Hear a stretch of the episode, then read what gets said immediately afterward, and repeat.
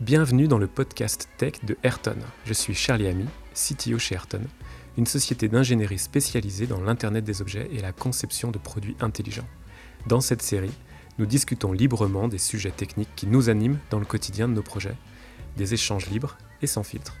Pour en savoir plus sur nous, rendez-vous sur le site ayrton.fr. Bonne écoute Aujourd'hui, on reçoit Jérémy Boisset de la société ACOM. Bonjour Jérémy. Bonjour. Alors, est-ce que déjà tu peux te présenter euh, rapidement euh, C'est quoi ton parcours? Qu'est-ce qui t'amène euh, ici aujourd'hui? Donc, Jérémy Boisset, je suis DSI, directeur informatique du groupe ACOM depuis 5 ans et j'ai une formation d'ingénieur télécom. J'ai travaillé dans plusieurs sociétés de services, plutôt dans le monde des télécoms et j'ai évolué vers l'édition logicielle pour rejoindre ACOM en tant que DSI. Alors, ACOM, pareil, est-ce que tu peux nous présenter cette entreprise? ACOM est un groupe industriel lyonnais de 950 personnes. On est présent dans 10 pays et on est notre travail, notre enjeu de collecter des données pour permettre aux entreprises de prendre des décisions. Et on va le faire dans différents domaines. Donc deux principales activités. Une, activité orientée environnement, où on va principalement travailler sur des notions de qualité de l'air et de l'acoustique. Et une activité autour de l'industrie 4.0, où là on est plutôt euh, sur de l'analyse vibratoire pour euh, analyser l'état de santé des machines. Aujourd'hui, ça fait un peu plus de deux ans, je crois maintenant, que Ayrton et ACOM travaillent ensemble sur, euh, sur un service. Alors, premier jeu de questions sur, euh, sur cette notion justement de faire appel à un, prestataire externe pour une réalisation d'une partie d'un projet d'ampleur. Comment est-ce que vous, vous menez en interne vos, vos stratégies sur le, ce fameux choix du make or buy? Dans quel contexte est-ce que vous faites euh, ce choix d'aller externaliser certaines parties ou au contraire, vous allez avoir tendance à mener les travaux en interne? Alors, on a une très forte expertise interne sur nos domaines euh, historiques, autour de la vibration, de l'acoustique, de la qualité de l'air, etc. Mais on va faire appel de la prestation quand on doit soit adresser euh, des nouvelles technologies, on doit implémenter de nouvelles technologies, on doit explorer de nouveaux domaines dans lesquels on n'a pas forcément la bonne compétence en interne. Et là, pour aller plus vite, euh, pour avoir la bonne expertise, on va aller chercher un partenaire qui va nous accompagner. Ok, et donc sur tes sujets que tu vois euh, côté DSI, sur les choix des partenaires, est-ce que tu as, des points particuliers euh, qui sont des, des, incontournables à vérifier avant de se lancer dans ce genre de relation? Est-ce que tu as une sorte de cahier des charges mentales? Un aspect pour moi qui est vraiment très important, c'est que le partenaire ait une taille qui soit euh, compatible avec AQM. Ok. Là, chaque fois qu'on a pu essayer de travailler avec des partenaires plutôt très grosses structures, on se rend compte qu'on euh, est vite en décalage avec notre façon de travailler, qui est peut-être plus agile, avec peut-être moins de structure, avec une plus petite euh, entreprise. Et ça fonctionne bien quand on trouve des entreprises, des partenaires qui ont euh, une taille équivalente à la nôtre, ou en tout cas qui ont l'habitude de travailler avec le même type d'entreprise que nous. Un deuxième aspect qui est très important pour moi, c'est le côté référence. C'est-à-dire l'innovation, c'est très important, mais je préfère que l'innovation ait été faite avec un premier client avec lequel je peux discuter, avoir quelques références, pouvoir sentir ce que réellement l'entreprise est capable de faire, ce qu'elle a pu faire avec d'autres, pour être ensuite euh, plus serein sur la possibilité d'avancer sur le projet euh, que l'on peut avoir. Alors justement dans le projet qu'on a mené ensemble, est-ce que, euh, est-ce que tu peux illustrer ces deux points? D'ailleurs c'est intéressant, le, premier que tu dis c'est choisir un partenaire qui a à peu près notre taille. Qui a l'habitude de travailler avec des sociétés équivalentes à AQM. D'accord. C'est pas une question de taille, hmm. c'est une question de, d'approche. Bah, notamment les boîtes de conseil qui ont l'habitude de travailler avec des, des très grosses entreprises vont arriver avec une méthodologie qui va être beaucoup trop lourde pour des équipes comme les nôtres, en termes de documentation, en termes de, jalons, de projets, etc. Et on est sur des choses beaucoup plus agiles en général chez nous, beaucoup plus basées sur la confiance et l'efficacité, euh, on va dire, opérationnelle. Et, ces approches très lourdes ne nous conviennent pas du tout. Ok, c'est des expériences que vous avez eues déjà par le passé? Oui.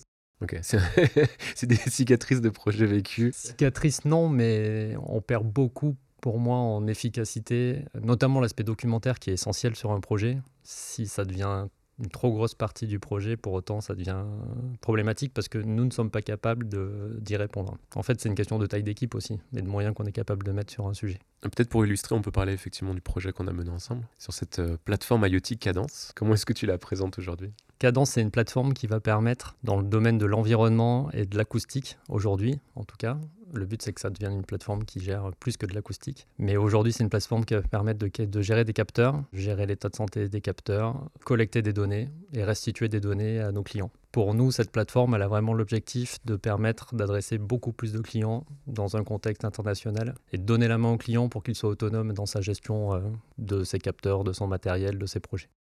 Moi, ma vision d'Aquam, c'est cette. Euh, alors, vous avez beaucoup de métiers, dont certains que je connais certainement moins, mais il y a notamment cette expertise dans le monde de l'audio et du traitement du signal, avec euh, d'un côté la fabrication de, ces fameux capteurs. Donc, vous faites des, des microphones euh, spécialisés sur la capture de certaines vibrations ou certaines ondes sonores. Et derrière l'algorithmie euh, métier pour, euh, bah euh, à partir de ces enregistrements, analyser des nuisances sonores, retrouver l'empreinte de certains bruits particuliers. Et donc le projet Cadence, ça vient créer au-dessus de ça, au-dessus de ce métier de, du capteur physique, de la data, du métier de l'analyse vibratoire, un service, en fait, une plateforme de service et du service que vous offrez en direct à vos clients derrière. Exactement. L'idée, c'est que le client puisse gérer lui-même ses projets gérer son matériel, connaître l'état de santé de son matériel, puisse accéder aux données et puisse y accéder d'une façon simple. Toute la partie complexe d'analyse experte, elle doit être faite par notre plateforme et le client, lui, va simplement récupérer des résultats agrégés et dans certains cas, on va les exposer les résultats à travers des API pour qu'il puisse faire ses analyses lui-même. On a encore aussi beaucoup de clients qui sont en attente d'être capables de récupérer toutes les données brutes pour faire eux-mêmes les traitements qui sont liés à leur activité, à leurs besoins spécifiques. Donc soit on le fait nous et on, on essaie de rendre l'interface la plus simple possible, soit on publie les résultats pour qu'ils puissent eux-mêmes faire le travail. Derrière, ça veut dire que vous vendez du matériel et vous vendez ce service à vos clients maintenant On vend le matériel. Donc soit le client nous achète le matériel et gère lui-même ses capteurs à travers la plateforme, soit on lui propose un service complémentaire et on va faire nous-mêmes la gestion du matériel et du projet et de l'analyse des données. Ce qu'on voit souvent sur ce type de, projet euh, IoT hein, au, sens large, c'est euh, bah, que ça amène une transformation justement du business model, mais aussi de l'organisation interne de l'entreprise. Dans quelle mesure c'était nouveau pour vous cette initiative-là et qu'est-ce que ça a amené comme changement euh? Ce n'est pas nouveau. En fait, ce service, on l'opère depuis des années avec une solution qui est assez ancienne, qui était dédiée au marché français, qui est uniquement en français en termes d'interface euh, client. Et donc tout l'enjeu de Cadence, c'était aussi de mettre en place une plateforme qui soit globale, qui soit utilisable et revendable par l'ensemble de nos filiales, ou que ce soit multilingue, toujours accessible et facile à déployer. Le gros enjeu, c'était de rendre, donner la main au client pour qu'il puisse lui-même simplement gérer ses projets, alors que jusqu'ici, on était en quelque sorte nécessaire pour gérer la complexité de la plateforme et lui permettre d'accéder aux données finales. Donc on a voulu enlever toute une complexité pour rendre la plateforme plus accessible et on l'espère vendre beaucoup plus largement nos services. Est-ce que du coup, au-delà du projet, de la réalisation du projet, bah, sa commercialisation, le fait d'en parler aux clients, de les convaincre, ça, ça a amené des changements dans les pratiques ou les équipes commerciales, typiquement? Ça oblige dans un premier temps à revoir le modèle économique de ce genre d'offres parce qu'on réfléchit à des modèles d'abonnement, on réfléchit à des modèles liés à la consommation. Un client qui va stocker énormément de données doit d'une certaine façon payer plus cher qu'un client qui va très peu stocker de données parce que pour nous ça va être un coût différent. Donc il y a cette partie-là de comment trouver le bon modèle pour être attractif euh, auprès de nos clients tout en étant capable de financer la plateforme et, de gagner de l'argent. Et après, effectivement, côté équipe commerciale, il y a un gros changement du fait que des commerciaux qui avaient l'habitude de vendre des capteurs, plutôt du matériel, bah, doivent commencer à parler de services, de plateformes, de logiciels. Un des points forts de notre plateforme, c'est tout l'aspect cloud, disponibilité, scalabilité, sécurité, ce sont des notions complètement nouvelles pour beaucoup de commerciaux qu'il faut qu'ils apprennent, qu'ils intègrent pour promouvoir l'offre. Donc il y a vraiment une transformation pour essayer de moins parler de matériel et plus parler de services, de résultats, de données. Pour revenir à ce que tu disais au début sur cette question du, choix du make or buy, donc s'adresser à un acteur qui, sait adresser euh, des contextes euh, similaires en termes de taille d'organisation et d'attente euh, de process. Et tu as cité avoir des preuves de savoir-faire, des références. Dans le cadre de Cadence, ça ressemblait à quoi? Dans le cadre de Cadence, bah, ça va être euh, concernant Ayrton, on, va chercher à savoir avec qui vous avez travaillé auparavant, euh, dans quel contexte la solution a été utilisée, sur quel périmètre, notamment l'aspect scalabilité. Sur une plateforme cloud, il y a un gros enjeu en termes de performance. C'est rassurant si on sait que vous gérez déjà euh, d'autres clients avec je sais pas, des dizaines de milliers de capteurs. C'est plus rassurant que si on est que sur des projets type POC à 5 capteurs. Et il y a aussi tout l'aspect, moi je, je, suis très attaché à l'aspect humain et équipe compétences euh, plus humaines. Et là, ça est passé avec Ayrton par deux étapes. Une première euh, où j'ai pu discuter, dans laquelle j'ai pu discuter avec un client qui m'a expliqué comment vous travaillez, quel ressenti il avait, euh, quelles difficultés il avait eues. Et ce qui est souvent intéressant, c'est qu'entre clients, on se dit beaucoup de choses. Je trouve que c'est souvent assez fidèle à ce qu'on constate par la suite. Donc euh, ça a beaucoup de valeur. Et j'ai pu aussi discuter beaucoup avec, avec l'équipe, et notamment le, chef de projet, Alexandre, pour confirmer, valider, comprendre certains aspects, se dire aussi certaines choses. On s'était dit des choses très tôt sur le projet, et ce qui m'avait donné un niveau de confiance assez fort dès le départ, et qui s'est confirmé par la suite. Mais donc ça passe aussi beaucoup par se dire les choses. Je pense qu'un enjeu vraiment majeur, c'est de partager ces vrais ambitions et ses challenges et ses difficultés potentiellement pour, euh, pour être sûr qu'on cherche à adresser le même, le même résultat. Et ça, on l'a fait très tôt, ensemble. Ben, mm. Ensemble aussi euh, en phase avant-vente. Oui, tout à fait. Et mais c'est pas très courant d'ailleurs comme pratique euh, d'aller demander des références aussi, aussi directes, mais c'est sûr qu'on en voit l'intérêt. Ouais on gagne beaucoup de temps. Et pour moi, c'est la seule façon de vraiment sentir si on est en train de faire le bon choix ou pas. Sur Slide, j'ai fait beaucoup d'avant-vente moi-même. J'ai présenté des solutions euh, pendant 10 ans. J'ai fait euh, consultant avant-vente. Donc je sais qu'on peut vraiment dire beaucoup de choses. On peut être sincère dans la démarche, mais on peut aussi des fois euh, oublier certains aspects moins positifs. Tout dépend du contexte et de l'enjeu et de ce qu'on cherche à, vendre. En général, une référence client, on apprend beaucoup de choses et c'est aussi une façon de se rassurer. C'est une façon de vérifier qu'il y a bien un client. Des partenaires qui ne sont pas capables de présenter des clients, euh, bah, c'est un vrai signal. Euh, ou quand le seul client, il est très loin et pas accessible. Euh, voilà. La question des références et des références qui soient représentative et proche de son propre contexte, c'est vraiment quelque chose que je fais systématiquement. Ok, intéressant. Et alors, dans le cas d'Aquem, peut-être qu'il faut qu'on revienne d'ailleurs un peu sur les métiers vraiment qui sont présents chez vous. Quand on va chercher un partenaire, un prestataire comme ça, on va souvent chercher aussi des compétences et du savoir-faire qu'on n'a pas en interne. Comment est-ce qu'on arrive à en juger de la pertinence ou pas de cette compétence euh, chez ce partenaire? Chez Aquem, on a une forte compétence interne avec euh, beaucoup d'experts. On est avant tout une boîte euh, très tech. On a une R&D qui est composée de plus de 50 personnes. Donc les compétences, la plupart du temps, on les a. En tout cas, on a des team leaders ou des, euh, architectes qui connaissent leur domaine, qui savent ce qu'ils cherchent, qu'ils savent ce qu'ils souhaitent atteindre. Et donc, ce sont eux qui vont euh, sélectionner le partenaire et qui vont qualifier le partenaire. On maîtrise, je pense, on est capable de faire du hardware, du firmware, du software. On a dans les trois métiers des personnes euh, très expérimentées qui connaissent parfaitement leur domaine. Mais on peut avoir besoin, dans un des trois domaines, d'une techno particulière. Typiquement, dans le cadre de notre plateforme, on voulait vraiment faire développer une plateforme cloud native. C'est quelque chose qu'on savait dessiner. D'ailleurs, on avait pu dessiner une architecture euh, qui était très très proche de celle qui est proposée par Ayrton au final, mais on ne savait pas forcément le développer nous-mêmes. Et donc ce qui compte, c'est d'avoir la compétence de savoir ce qu'on veut, d'être capable de vérifier que ce qui va être délivré correspond bien à ce qu'on avait spécifié en quelque sorte. Et ça, je pense qu'on est capable de le faire euh, sur l'ensemble des métiers. Par contre, par moment, pour aller plus vite, pour avoir un meilleur résultat, pour avoir quelqu'un qui a déjà l'expertise, qui a déjà fait et donc qui va prendre les bonnes décisions beaucoup plus vite, bah là, on va faire appel à un partenaire. Ok. Et comment est-ce que tu gères cette relation euh, dans le temps? Est-ce qu'il y a des, phases différentes, des étapes différentes euh, Comment est-ce que ça démarre et comment ça se termine?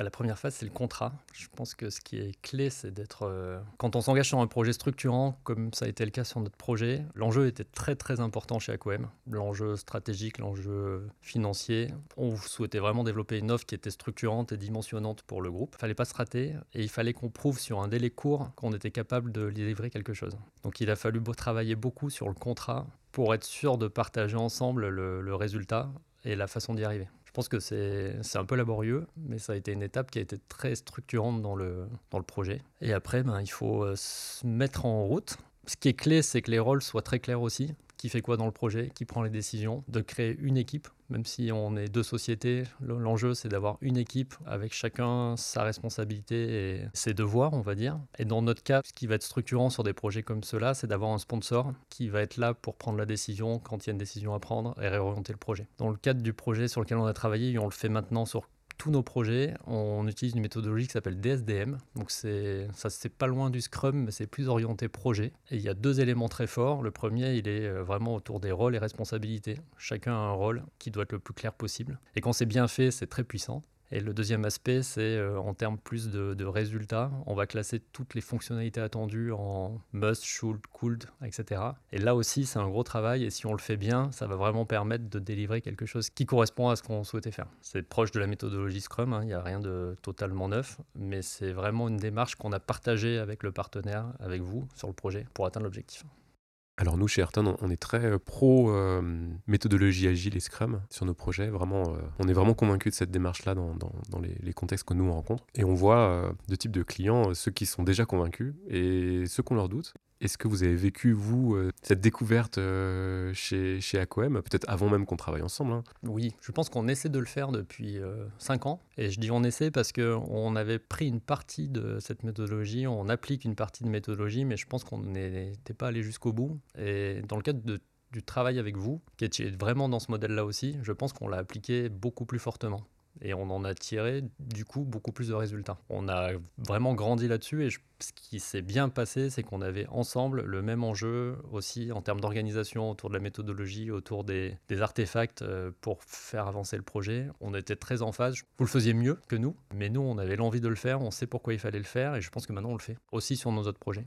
Est-ce que toi, tu vois des arguments ou des, choses à prendre en compte pour un DSI qui serait frileux aujourd'hui à passer commande d'un projet sur une méthodologie euh, agile? Est-ce qu'il y a des arguments qui sont incontournables? Est-ce qu'au contraire, il y a des points d'attention, des choses qui sont des, points à avoir en tête? En tant que DSI, la méthodologie agile, elle s'applique pas. Euh, je pense qu'elle ne s'applique pas à tous les projets. On peut s'en inspirer un petit peu, mais elle s'applique vraiment bien à du développement bah, logiciel, le plan d'une application. Si je suis sur plus un déploiement d'une solution existante euh, avec des étapes, projets, euh, la méthodologie agile euh, n'apportera pas grand-chose. Je pense que la méthodologie agile est vraiment intéressante quand on, construit quelque chose et on se donne l'opportunité à chaque fin de sprint de réorienter la cible par rapport à ce qu'on a vu, par rapport à ce qu'on a appris, par rapport à ce qui a pu changer pendant le temps du développement. Et là, l'agilité, elle prend du sens parce qu'on finit souvent très loin de ce qu'on avait imaginé au tout départ. Quand on est en tant que DSI sur des projets où on va plus choisir une solution du marché et la déployer, il y a beaucoup moins de possibilités de de réorientation. Et donc l'agilité, j'ai essayé de mettre en place euh, de, la notion de sprint, mais ça n'a aucun sens en fait. Enfin, en tout cas sur les projets euh,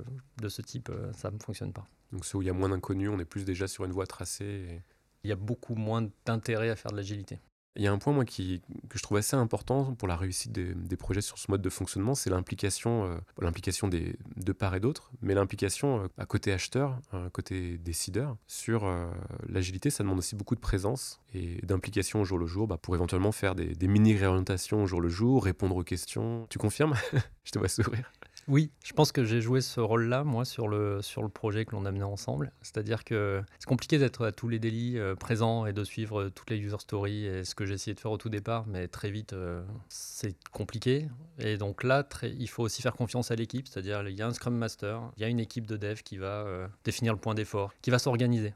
Par contre, le rôle du, on va dire, du chef de projet ou de l'animateur de tout ça, ça va être de le suivre de loin et de vérifier qu'on reste dans le cadre qui avait été défini et d'identifier euh, des débuts de glissement et de réorienter surtout. Et pour faire ça, on n'a pas besoin d'être euh, là tout le temps parce que c'est quasiment impossible. Par contre, il faut être là régulièrement et il faut mettre en place des points de contrôle en quelque sorte. Et à partir de là, on peut assez facilement euh, sentir ce qui se passe et à minima sentir qu'il y a un problème. Et après, en creusant avec l'équipe, on va arriver à, comprendre où est le problème, et puis après, euh, en fonction, on va prendre une décision. Et on l'a beaucoup fait euh, ensemble. Oui, je confirme. Alors du coup, à euh, plus largement, c'est quoi vos, sujets du moment dans, cette, dans, la course de cette transformation? D'un fournisseur d'équipement, d'un fournisseur de, de, process métier Maintenant, cette évolution vers le service, est-ce que c'est une dynamique plus large, plus générale chez Aquem ou est-ce que ça, reste sur un métier? Non, c'est une vraie volonté globale dans l'ensemble de nos activités. On sait, comme tous les acteurs euh, du hardware euh, matériel qu'aujourd'hui on ne peut pas rester uniquement sur ce domaine-là. La vente de services permet d'être beaucoup plus présent chez le client, permet d'enclencher des contrats de récurrents, permet de créer un lien avec le client qui va être plus fort qu'une vente euh, sèche de matériel. Et donc notre but, c'est d'être beaucoup plus présent chez nos clients et d'essayer de proposer des services à valeur ajoutée qui vont euh, rendre Equem en quelque sorte indispensable. J'ai un, directeur de division qui dit euh, Je voudrais que chaque jour, quand le directeur d'usine arrive devant son bureau, je voudrais qu'il ouvre une page Aquem. Parce qu'il va aller avoir des infos dans cette page qui vont être pertinentes pour lui et ça devient une habitude. C'est chaque jour, il ouvre la page. On en est assez loin aujourd'hui. Sur certains aspects, on progresse, euh, on progresse très fort, mais on a vraiment cette volonté de, le plus présent possible et de simplifier les choses et de du coup rendre le plus possible accessible nos technologies, parce qu'on reste sur des sujets vraiment très experts. Tu peux nous donner quelques exemples de, de fonctionnalités, de produits, euh, de cas d'application euh, que vous couvrez? Si on parle euh, d'une application comme Cadence et de nos sonomètres, on va euh, par exemple déployer des sonomètres pour vérifier le niveau d'émission de bruit généré par des chantiers dans Paris. Donc ça va permettre de vérifier que le chantier respecte euh, les normes et n'impacte pas les, riverains par exemple. Côté industriel, on est plutôt sur de la maintenance prédictive. Donc on va analyser les vibrations générées par une machine, en général les machines tournantes, pour essayer d'identifier des débuts de dysfonctionnement ou des débuts de panne ce qui va permettre d'intervenir de façon planifiée, de corriger le problème et d'éviter que la machine casse et que la chaîne de production s'arrête. Donc on est vraiment sur de la, dans ce domaine-là sur de l'anticipation. Et au plus tôt on va détecter un problème, euh, on va pouvoir transmettre l'information au responsable d'usine qui va pouvoir organiser ses équipes pour intervenir de façon euh, planifiée. Alors ça c'est intéressant, c'est vraiment un sujet qu'on entend beaucoup euh, côté industriel. Alors, la maintenance prédictive, c'est un grand sujet, et le fait de passer par de l'analyse vibratoire et de ne pas se brancher forcément sur les machines et d'aller détecter des choses plus fines même que ce que les machines-outils savent, savent gérer, on entend beaucoup parler. On entend beaucoup parler de ça avec euh, croisé avec du machine learning, avec de l'IA. Est-ce que c'est des technologies que vous mettez euh? Oui, oui, on a une équipe d'une dizaine de data scientists, et notamment pour côté maintenance prédictive, on travaille depuis plus de dix ans sur le sujet. Euh, pour essayer d'automatiser les diagnostics qui sont faits. Donc jusqu'à récemment, euh, quand les capteurs vibratoires allaient remonter de la donnée, on avait des experts plutôt très haut niveau qui allaient analyser cette donnée, qui allaient essayer d'en déduire des choses en analysant des spectres, par exemple, pour restituer ensuite un diagnostic. On arrive maintenant aujourd'hui avec une solution qui s'appelle Accurex. On arrive à proposer une analyse automatique qui va être basée sur des algorithmes de machine learning pour donner un premier diagnostic euh, d'état de santé de la machine. Donc selon différents critères, on va savoir dire la machine va bien ou ne va pas bien sur tel critère. en général, on va donner ce diagnostic à un expert qui va simplement vérifier, confirmer le diagnostic. Donc ça peut permettre d'aller beaucoup plus vite. Euh, ça peut permettre de, si tout va bien, on ne va pas euh, aller faire d'analyse de la machine. Et on a euh, aujourd'hui en capacité à faire des diagnostics qui sont très précis. Et tout ça a été basé sur l'analyse de diagnostics qui avait été fait par nos équipes d'experts depuis, depuis des dizaines d'années. D'accord. Est-ce que ça signifie que vous continuez d'accumuler, de collecter euh, un data lake euh, de rapports, euh, d'analyses? Oui, on a un rapport toutes les semaines qui nous donne le nombre de diagnostics qui a été réalisé et qualifié. Ce qui compte, c'est d'avoir des diagnostics qui soient qualifiés, d'être certain de pouvoir s'appuyer sur ces diagnostics pour entraîner nos algorithmes. Il y a quelques années, on avait une difficulté à ce niveau-là, c'est qu'on avait mal labellisé en quelque sorte les diagnostics, et donc on a eu des difficultés à s'en servir. donc on a beaucoup travaillé sur, en quelque sorte, le formatage des diagnostics pour être capable ensuite de les analyser plus facilement. Et puis la deuxième étape, c'était d'être sûr de les collecter, de les ramener en un point central pour être capable d'avoir suffisamment de données, suffisamment de, sources pour entraîner, euh, entraîner le machine learning. donc la, qualité de la donnée, on entend beaucoup parler de ça, la qualité de la donnée et la chaîne de collecte euh, en permanence quand même. La partie chaîne finalement a été beaucoup plus simple que la partie qualité. On avait des années et des années d'expertise, donc un énorme, euh, une grosse richesse en quelque sorte en termes d'information. Mais on a dû faire tout un travail bah, d'analyse de ces données pour essayer d'en tirer quelque chose, de les normaliser et donc de les injecter dans nos algos. Ça, ça a été un vrai. On a fait du data mining euh, pour essayer de, de restructurer quelque chose qui n'était pas vraiment. Ok, ça c'est du chantier. Oui. Comment est-ce que vous vous situez dans le paysage international sur, sur ces sujets-là? Est-ce qu'il y a beaucoup d'acteurs? Est-ce qu'il y a des acteurs très spécialisés ou plus généralistes? Comment est-ce que ça évolue? Alors, on est un acteur aujourd'hui international on vend nos solutions dans le monde entier et on est reconnu pour la, on va dire, la qualité et l'expertise de nos équipes. On reste un petit acteur, par rapport à d'autres qui sont beaucoup plus gros. Et un des enjeux aujourd'hui, côté, si je prends la maintenance, c'est qu'on est vraiment dédié vibration. Quand on parle de maintenance prédictive, on peut analyser beaucoup d'autres euh, données, beaucoup d'autres technologies. Et donc un des enjeux, c'est d'ouvrir notre savoir-faire sur d'autres technologies ou d'intégrer d'autres technologies à notre analyse pour être de plus en plus pertinent. Donc de sortir, de pas garder la vibration comme euh, analyse principale, mais aller sur, je sais pas, la qualité de l'huile, euh, la température, d'autres données qui vont permettre d'améliorer le diagnostic garder ce principe en fait et, tout ce savoir-faire d'outillage de, collecte, plus la connaissance de la vibratoire, mais euh, la compléter. Exactement. Il existe des gros acteurs dans le domaine qui, eux, ont une couverture beaucoup plus large. Ce qui fait la spécificité d'AQM, c'est qu'on n'est pas seulement un, industriel qui fait des capteurs, on fait des capteurs, on développe le logiciel pour analyser les données générées par ces capteurs et on propose le service, les dons de l'IA. Et ça, c'est assez, euh, c'est plutôt très spécial, très spécifique. Aujourd'hui, côté IA notamment, on va trouver beaucoup d'acteurs euh, de très jeunes startups euh, qui ont peu d'expertise et d'expérience dans l'industriel au sens, enfin, grosse usine, machine, etc. On va trouver de, des fournisseurs de capteurs, des boîtes capables de faire l'ensemble de la chaîne. Finalement, il y en a assez peu et c'est une vraie force pour nous d'être capable d'offrir le service et le capteur qui permet de faire la mesure. Et ça, on le fait dans tous les domaines dans lesquels on travaille. Ok, intéressant. Et donc, du coup, vous avez, euh, bah, vous avez des lignes de production en France? Oui, à Limonest, à côté de Lyon. Enfin, à Lisieux, exactement. C'est-à-dire que le, siège est à Limonest, notre site de production est à Lisieux. Et on a aussi des sites de production en Inde, en Australie, aux États-Unis et en Suède. Et du coup, c'est quoi l'équilibre aujourd'hui chez ACOM entre euh, cette partie euh, matériel, hardware et cette partie service? Ça représente quoi comme, euh, au niveau des effectifs, au niveau, au niveau des efforts, tu saurais dire? Alors, c'est très variable selon les, domaines et les pays. En fonction des pays, le service peut être beaucoup plus développé que dans d'autres. la part hardware reste principale. le service, représente à peu près 30% aujourd'hui de, notre chiffre d'affaires. Et le but, c'est de le faire évoluer. Est-ce qu'en en, conclusion, tu aurais euh, des conseils pour des acteurs euh, similaires qui seraient dans cette transformation de passer d'un modèle de vente euh, orienté plutôt produit à quelque chose qui s'oriente vers le service? Est-ce que tu vois des mots à laisser, un mot de la fin à laisser sur cette thématique-là? Dans ce genre de projet, c'est vraiment un projet d'entreprise où il y a un changement de mentalité et presque de culture à opérer. Donc il y a un aspect technique, d'adaptation de l'offre technologique, mais il y a aussi tout un accompagnement plus humain, où il est important que tout le monde comprenne pourquoi le changement est important, comprennent quelle est la finalité de vendre plus de services. Moi, j'ai pu avoir des discussions avec des personnes, par exemple à la R&D, qui se disent oh, c'est pas la peine de vendre, de, vendre plus de développement euh, ou de faire du sur-mesure, de l'adaptation de nos offres, euh, c'est de la perte de temps et c'est plus difficile. Sauf que faire du service, c'est aussi ça, c'est vendre peut-être des solutions un peu plus spécifiques, customisées pour nos clients. C'est vraiment faire évoluer les mentalités pour que euh, tout le monde, à tout niveau de l'entreprise, ait envie de proposer un service et plus de vendre Est-ce que tu as des exemples de moments clés où euh, tu penses que la, la confiance fait la différence bah, un exemple concret, c'est quand un partenaire euh, vient, souhaite discuter et explique qu'il est en train de perdre de l'argent par rapport à l'investissement, euh, au temps passé sur le, projet, par rapport aux, enjeux qu'il identifie, euh, que si ça continue comme ça, il ne pourra plus délivrer avec la qualité prévue, on va dire. Ça, on peut se dire en tant que client, bah, tant pis, tu as signé un contrat, c'est pas grave. On peut aussi se dire, et si on a confiance en son partenaire, si on sait qu'il a fait le maximum, si on a pu valider qu'il avait livré euh, quelque chose de vraiment euh, correspondant aux attentes, euh, là on se dit qu'il y a quelque chose à faire, qu'il faut prendre en compte la demande et trouver une solution pour rétablir un équilibre plus favorable à chacun.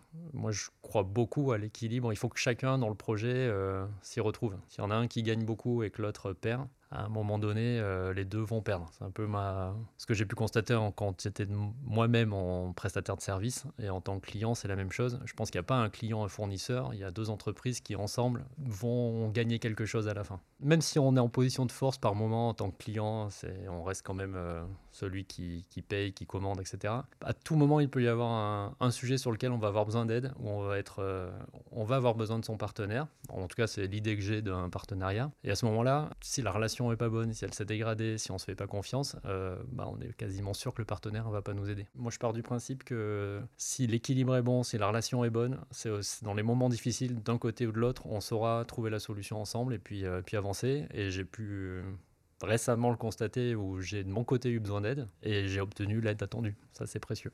Il y a une phase dont on parle souvent moins. Tout à l'heure, on a parlé de la, contractualisation, le lancement, ensuite euh, l'exécution, euh, avoir une relation de confiance, de transparence. Et ensuite, c'est quoi la fin d'un projet réussi?